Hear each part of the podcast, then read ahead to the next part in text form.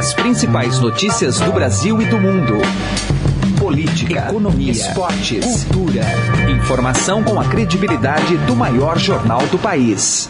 Estadão Notícias. Olá, tudo bem com você? Eu sou Emanuel Bonfim e está começando a partir de agora mais uma edição do Estadão Notícias, nosso podcast com análises, entrevistas e informações sobre os temas mais importantes do momento no Brasil e no mundo. Como explicar a discrepância entre o resultado das urnas e o que foi apontado por várias pesquisas no dia anterior à realização do primeiro turno das eleições?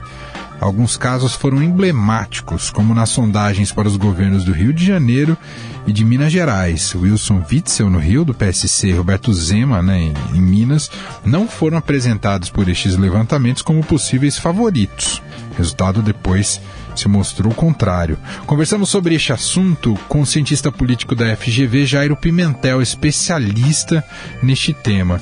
Ele explica que a diferença tem relação com um novo contexto global, em que o voto é mais fluido e menos programático. Pimentel destaca que a publicação de pesquisas é proibida na França duas semanas antes do pleito, justamente para que elas possam influenciar menos o voto do eleitor. Episódio de hoje também capta a análise da colunista do Estadão, Eliane Cantanhede, sobre o resultado das eleições, numa entrevista conduzida por Raíssen Abac. Na coluna direta ao assunto de hoje, José Neumani Pinto fala sobre o quão inviável é a governabilidade num sistema com mais de 30 partidos. Esse é o Estadão Notícias. Seja bem-vindo e bem-vinda e boa audição. Eleições 2018. Bom, a gente segue analisando o resultado das eleições e tem um recorte bastante interessante para a gente se debruçar, que é a diferença daquilo que mostrou os institutos de pesquisa com o resultado efetivamente após a apuração. Em alguns casos tiveram diferenças discrepantes. Vai entender um pouco mais desse fenômeno, para isso a gente convidou o professor Jairo Pimentel, cientista político da FGV, da Fundação Getúlio Vargas. Tudo bem, professor? Seja bem-vindo. Tudo bem? Como vai? Professor, bom, tem alguns casos, mas, por exemplo, gostaria, gostaria de citar aqui o que ocorreu no governo de Minas Gerais. Um dia antes do, da eleição, o Ibope apontava 42% das intenções de votos válidos para o governo em Anastasia, Pimentel tinha 25% e o Zema 23%. Datafolha também mostrava Anastasia com 40%, Pimentel com 29% e o Zema com 24%. No final da apuração dos votos, o Zema chegou a 42,9% e o Anastasia ficou com 29% do eleitorado, ou seja, as pesquisas no dia antes não mostravam, não, de, não conseguiram chegar a, a esse resultado efetivo. Claro que também temos casos, também pesquisa para o Senado Federal, até mesmo para a corrida presidencial há alguma diferença, né? Sua pesquisa de boca de urna chegou mais próxima. A minha pergunta é: se fenômeno está relacionado com problemas de metodologia do institutos de pesquisa ou o eleitor está deixando para decidir em cima da hora mesmo, professor? Olha, esse é um fenômeno que tem acontecido no mundo inteiro, não é único exclusivamente do Brasil. As pesquisas não estão captando com antecedência os resultados das urnas. E isso tem a ver, sim, com mudanças de última hora. É, uma hipótese para isso é que os eleitores perderam as referências de longo prazo para decidir o voto. É, o partidarismo, a tendência dos eleitores se identificarem com um dos partidos, tem caído no mundo inteiro e no Brasil não é diferente. E os eleitores sempre estão procurando uma, estão procurando uma referência para votar porque eles não se interessam sobre política, então eles precisam ter um, algum atalho de informação. E o partido era um, um atalho para isso no passado, os grupos políticos também eram uma referência em relação a isso no passado, mas tanto os partidos quanto os grupos políticos tradicionais perderam força no Brasil. E aí o eleitor ficou um tanto perdido. E o voto ficou fluido, ficou uma coisa volátil. E essa volatilidade eleitoral acaba se desdobrando nessa, nessas surpresas que a gente viu de última hora. Eleições para Senado, por exemplo, a tendência de volatilidade eleitoral é muito alta. O eleitor sempre decide no último dia, ou no mesmo no, na mesma hora que vai votar. É, fenômeno parecido aconteceu também agora com governadores, mostrando que o eleitor de fato prestou pouca atenção eleitoral e quando decidiu, decidiu mais na onda que estava se cristalizando em torno de um, um nome específico que foi Jair Bolsonaro. Então a gente percebe que essas mudanças que aconteceram de última hora estiveram muito correlacionados com a onda Jair Bolsonaro. Se a gente for pegar em Minas mesmo, o Zema que você citou, ah, declarou apoio a Bolsonaro poucos dias antes da eleição e subiu assim astronomicamente. No Rio de Janeiro também, o, o Witzel também cresceu nessa esteira do Bolsonaro. Aqui em São Paulo, o Olímpio Tire desbancou o Suplicy também com o Bolsonaro. Ou seja, o que explica essa eleição são esses fatores, essas mudanças, né? Uhum. É, é, são é, é, é, o eleitor perdendo a referência e quando foi buscar uma referência, foi buscar uma referência de última hora é, dentro uh, dessa onda que é, materializou em torno de Bolsonaro, que acabou levando o PSL a ter a maior bancada hoje do Congresso Nacional, que fez com que eles tivessem mais é, senadores, enfim, é, é, essa tendência de última hora que marca e que as pesquisas não captaram, porque justamente o eleitor não tinha cristalizado isso anteriormente. E há algo que os institutos de pesquisa possam fazer, professor, do ponto de vista de se adaptar a esse novo modelo, a esse novo contexto? Precisam mudar o tipo de pergunta, o tipo de abordagem ou timing? Como é que o senhor enxerga? Olha, como as pessoas estão decidindo de última hora, as, as, pesquisas de opinião não podem fazer muito em relação a isso. A pesquisa de opinião pergunta justamente a opinião que está na cabeça do eleitor naquele momento, e se não é captada é porque ela não está de fato presente cristalizada. Essa cristalização acontecendo no mesmo dia, as únicas pesquisas capazes de aferir com maior precisão o resultado das urnas são justamente as pesquisas de boca de urna. Mas, independentemente disso, é possível captar tendências, é, é possível captar o que está acontecendo dentro do eleitorado de uma maneira mais ampla pra, para além das pesquisas de opinião uh, quando se pergunta o voto. Você pode ver índices de rejeição, você pode ver o potencial de voto, quantas pessoas poderiam votar naquele candidato. Você pode também utilizar metodologias mais qualitativas para entender é, como é que está sendo esse processo de decisão do voto e como os eleitores estão formando a sua opinião dentro desse processo. Mas, de uma maneira geral, é, o pesquisador ou a pesquisa quantitativa não pode forçar ao limite uma, uma opinião dos eleitores é, a fim de é, tentar acertar o resultado, até porque essa forçação de barra não resulta, não redunda num, numa uma coisa mais acurada, né? é se acostumar com essa nova realidade, de que o eleitor, quando está expressando sua opinião nas pesquisas, está expressando aquilo que ela sente naquele momento, é um retrato daquele momento. Mas que quanto mais próximo da eleição, mais surpresas podem acontecer nesse sentido. Quer dizer, professor, no final é necessário tomar o cuidado de muita gente. Uh, toma essa situação e acaba por atacar a credibilidade desses institutos de pesquisa e das próprias pesquisas. Não é esse o caminho. A nossa tradução em cima das pesquisas precisa ser um pouco mais ponderada, é isso, professor?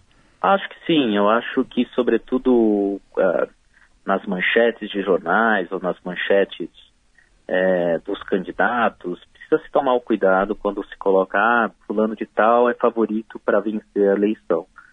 A, a, a, pesquisa é um retrato do momento, você precisa tomar cuidado, os eleitores estão se movimentando a todo momento, as opiniões estão menos fixas do que no passado e que, portanto, a interpretação sobre os resultados eleitorais tem que ser muito cuidadosa para não, não, não, é, não influenciar os eleitores, né?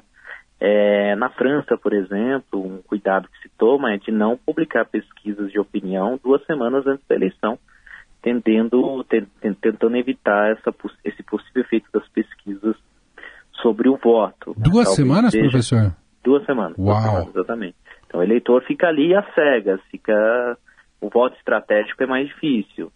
Então isso pode ser também uma maneira de você é, minimizar os efeitos das pesquisas nesse sentido.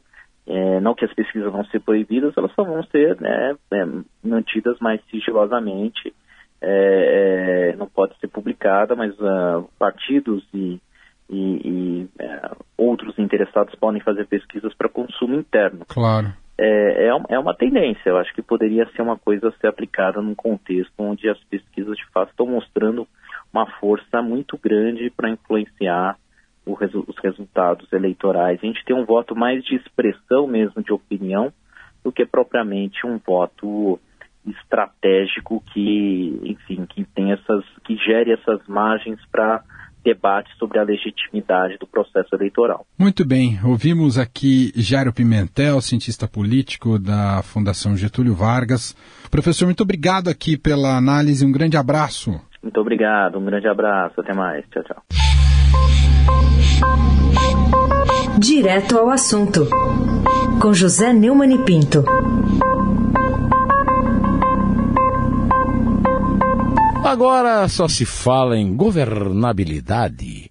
Bom, estamos no começo do segundo turno e temos dois candidatos radicais, um radical de direita e um radical de esquerda, certo? Errado! Nós temos os candidatos que o povo escolheu. E na democracia, governabilidade é decidida pelo cidadão. Seja quem ganhe, seja o Bolsonaro, seja o Lula, representado pelo codinome Andrade, terá legitimidade de apoio do maior, mais da metade do eleitorado brasileiro, que é o que propicia o segundo turno. E os dois já estão credenciados pelo fato de terem sido eleitos numa eleição tranquila, pacífica, ordeira, na qual o cidadão mostrou a sua soberania. Os problemas de governabilidade não são de culpa do cidadão, nem do radicalismo dos candidatos. São de culpa da estrutura partidária e da estrutura do sistema de governo no Brasil. Então o Brasil tem 35 partidos políticos e ainda outros se candidatando a mais legendas. Ou seja, não dá para funcionar governabilidade nenhuma com tantos partidos políticos os sistemas de representação, né, por proporção, no caso da Câmara, e três senadores por Estado, são outros complicadores. As campanhas milionárias, o horário da propaganda obrigatória para os partidos, os fundos partidários biliardários que jogam no lixo e no bolso dos políticos, que são mais lixo do que o lixo, dinheiro público, dinheiro meu, dinheiro seu. Isso sim é problema de governabilidade. Esse papo furado de filósofo, de candidato derrotado, de gente que precisa do acordão e não vai ter mais, isso aí não tem nada a ver com o resultado da eleição.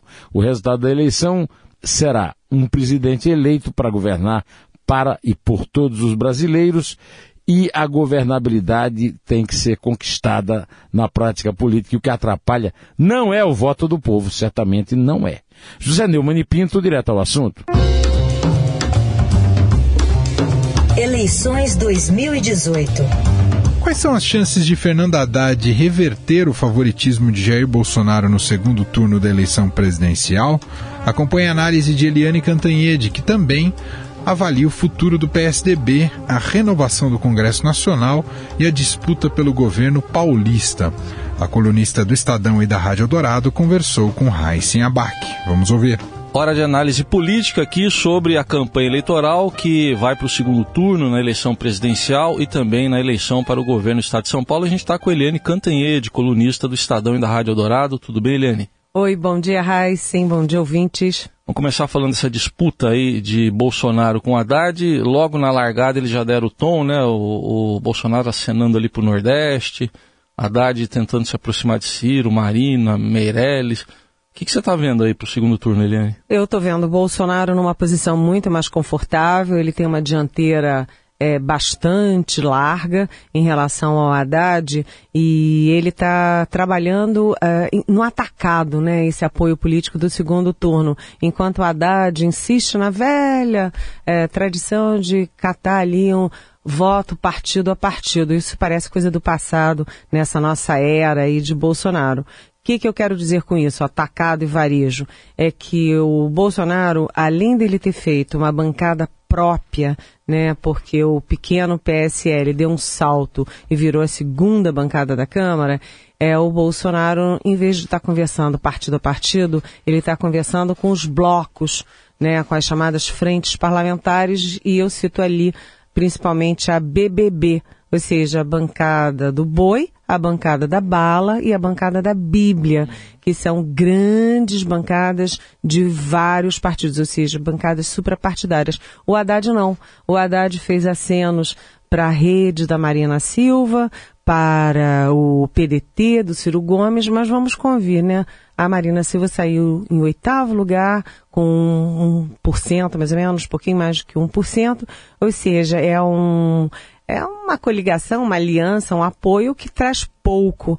É muito mais conveniente do ponto de vista de eleição, de votos, de volume de votos, você trabalhar no atacado como está fazendo o Bolsonaro. E, e, o tempo curto de campanha, três semanas, é desfavorável para quem precisa puxar mais votos, né? Boa lembrança. Primeiro, a gente já teve ali é, no primeiro turno um bom exemplo de como as coisas mudaram, porque o Geraldo Alckmin tinha 40% do tempo de televisão e não saiu do lugar. Ou seja, a televisão não serviu para nada, enquanto o Bolsonaro, lá atrás, há mais de ano, vem ali cevando o eleitorado dele via redes sociais. Então, esse tempo de televisão agora, que é meio a meio, né? Não tem mais diferença de tempo, os dois vão ter tempos iguais.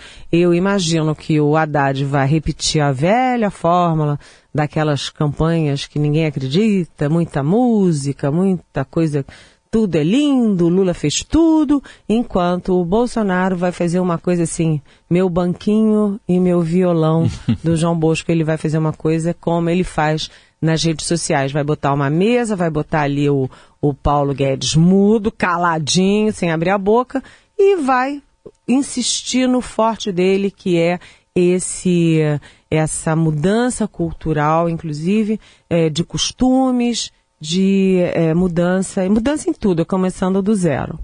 E por onde você acha que vão os dois agora? Vamos falar regionalmente até, porque o Haddad ganhou no Nordeste, exceção do Ceará que ganhou o Ciro e ganhou no Pará também. E o, o Bolsonaro, Sul, Sudeste, Centro-Oeste.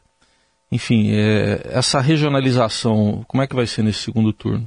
Se a gente olha as eleições desde lá atrás, né, é, em 94 era pingadinha, depois veio se transformando, você olhando o país, ele era azul e vermelho, uhum. né? O vermelho chegou em, em 2002, na eleição do Lula, o vermelho era o Brasil todo, com poucas exceções. É. Né? Aí, na eleição seguinte, veio minguando, minguando, e a gente chega em 2018 com um mapa oposto, não mais azul, porque agora é verde do Bolsonaro, mas você vê o Brasil inteiro verde, e você vê apenas o Nordeste vermelho. É, isso é, diz muito, não apenas de resultado de segundo turno, mas também é, de como o PT está encolhendo, aliás, não apenas o PT, mas todos os partidos tradicionais. Aproveitando que você falou nos partidos tradicionais, o o PSDB, enfim, o que, que dá para falar do PSDB de, em termos de futuro com essa derrocada até dele nas eleições e uma bancada pequena, acho que é a oitava bancada lá na Câmara agora. Olha, o PSDB, na verdade, não tem futuro. Né? O PSDB tem um belo passado, né? apesar do Lula ter criado aquela, aquele carimbo da herança maldita, isso é uma inverdade histórica, um erro grosseiro, né? marqueteiro, porque o governo do Fernando Henrique Cardoso foi um grande governo que estabilizou a economia, que deixou os programas sociais é, é, estruturados, que deixou os, o sistema financeiro estabilizado, seguro, né, blindado. Enfim, o Fernando Henrique Cardoso deixou o país pronto para crescer e distribuir rendas. Então, ele tem o passado, mas é, Fernando Henrique Cardoso, aos 86 anos, é passado. José Serra, aos 76 anos, é passado. O Aécio Neves foi soterrado pelas denúncias, tanto que deixou de ser candidato à presidência da República, quase ganhou há dois anos, há quatro anos atrás, e agora tudo que ele conseguiu foi ser deputado federal, né? E agora o Alckmin consegue o troféu de pior, mais vexaminoso desempenho do PSDB numa eleição presidencial. É, isso é o passado. O que, que é o futuro? O futuro do PSDB, ele carece de muitas coisas. Primeiro, é o principal disso, quem é um grande líder que pode juntar esses cacos? Não há. né, não tem uma grande liderança. É, segundo, ele perdeu os governos estaduais também.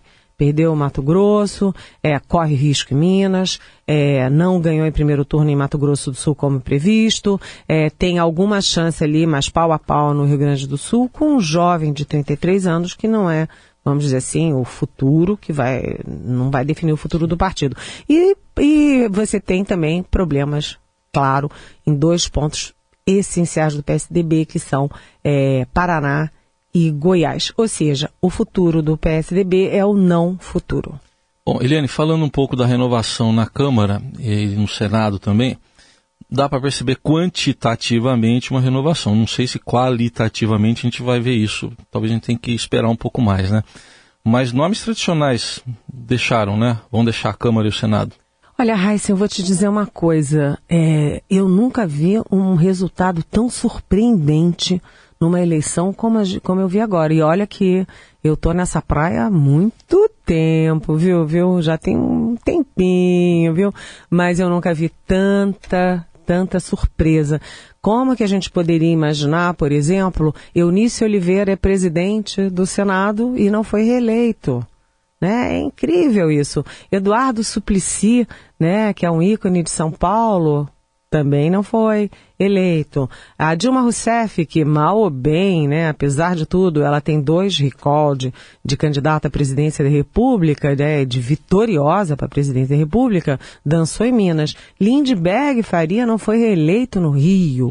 Né, é, é surpreendente. Você, é, eu ontem estava olhando os resultados e fiquei muito surpresa.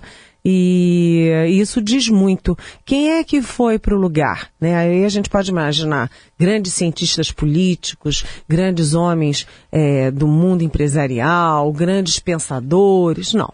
Quem ocupou o lugar desses políticos tradicionais é, foi o pessoal do Bolsonaro, foi o pessoal tanto do PSL quanto de partidos aliados a ele. Então você tem, é, por exemplo, é, em Minas, o jornalista Carlos Lima, que eu não sei quem é, é, no Rio de Janeiro, o famosíssimo Flávio Bolsonaro, que é estrondoso, é, é, teve uma estrondosa votação para o Senado no Rio de Janeiro, é, aqui em São Paulo, é, o Major Olímpio, né, o famoso Major Olímpio, que eu juro que eu nunca tinha ouvido falar. O que que essa gente toda leva para o Congresso Nacional? Uma coisa é certa, eles vão levar um pensamento conservador, um recuo nos grandes avanços que a sociedade fez. E isso no, na Câmara é muito forte, porque a renovação da Câmara foi inédita. Todo ano você tem uma renovação é, ali, é, mais ou menos esperada. Esse ano a renovação da Câmara é imensa. Você vai ter duzentos e tantos, duzentos e cinquenta e tantos é, novos camaradas lá. E isso, inclusive, vai dar muito trabalho para a gente. É verdade, é? hein? Atualizar as agendas, por exemplo. É, e conhecer a cabeça conhecer dessa gente toda. De cada um, mais da metade aí, renovação. Para fechar, ele não falar dessa eleição paulista que surpreendeu também na reta final com o Márcio França assumindo o segundo lugar, do, tirando do SCAF e chegando ao segundo turno com o Dória, né? É uma incógnita essa eleição ou tem um direcionamento na sua visão? Eu acho que a eleição em São Paulo é uma eleição que é uma incógnita e é uma eleição muito tensa, porque você teve o tempo inteiro o João Dória e o Paulo Scaff se alternando na liderança. Hora era um, hora era outro, o tempo inteiro. Em nenhum minuto o Dória explodiu como ele imaginava que explodiria. Né? E o Márcio França ali modestamente, lá embaixo, foi subindo, subindo, subindo e chegou lá, tá no segundo turno. E aí a gente lembra, né, Heisen, pela, pelo histórico de, de eleições, quem entra no segundo turno é, é, com o gás que está crescendo, ele entra como novo. Se você olhar ontem a comemoração, é, ontem eu digo essas últimas horas, né, uhum. né? É, depois das eleições e tudo, você vê que a comemoração do Dória foi uma comemoração formal, com frases de efeito, e a comemoração do Márcio França foi uma comemoração alegre, sorridente, para cima. É, eu, como estou acostumado muito com a psicologia né, da política e das eleições, é, eu diria que o Márcio França pode surpreender. Aguardemos então. Tá aí a Helene Cantanhete fazendo uma análise dos recados que a urna mandou nesse primeiro turno, já projetando o que, é que vai ser esse segundo turno. Eliane, obrigado, até mais. Até mais, muito obrigada. Eu adoro estar aqui com vocês toda manhã. Nós também. Estadão Notícias. Há 72 anos, a PUC São Paulo faz do ensino de excelência um bem social. A pós-graduação da PUC São Paulo, além de ser referência internacional, é uma das que mais formam mestres e doutores no Brasil. Seja PUC. Processo seletivo, mestrado e doutorado. Inscrições até 26 de outubro pelo site pucsp.br. Estudar na PUC São Paulo não é algo que faz parte de um momento da nossa vida, faz parte da nossa história. Estadão Notícias. Estadão Notícias desta terça-feira vai ficando por aqui. Contou com a apresentação minha, Emanuel Bonfim, produção de Gustavo Lopes, participação de Raíssen Abac e montagem de Afrânio Vanderlei. O diretor de jornalismo do Grupo Estado é João Fábio Caminuto. Lembrando que estamos em várias plataformas: Deezer, Spotify, Google Podcasts, iTunes e todos os agregadores possíveis que possam trazer aí o nosso podcast, tá certo? Grande abraço para você, uma excelente terça-feira e até mais. Estadão Notícias.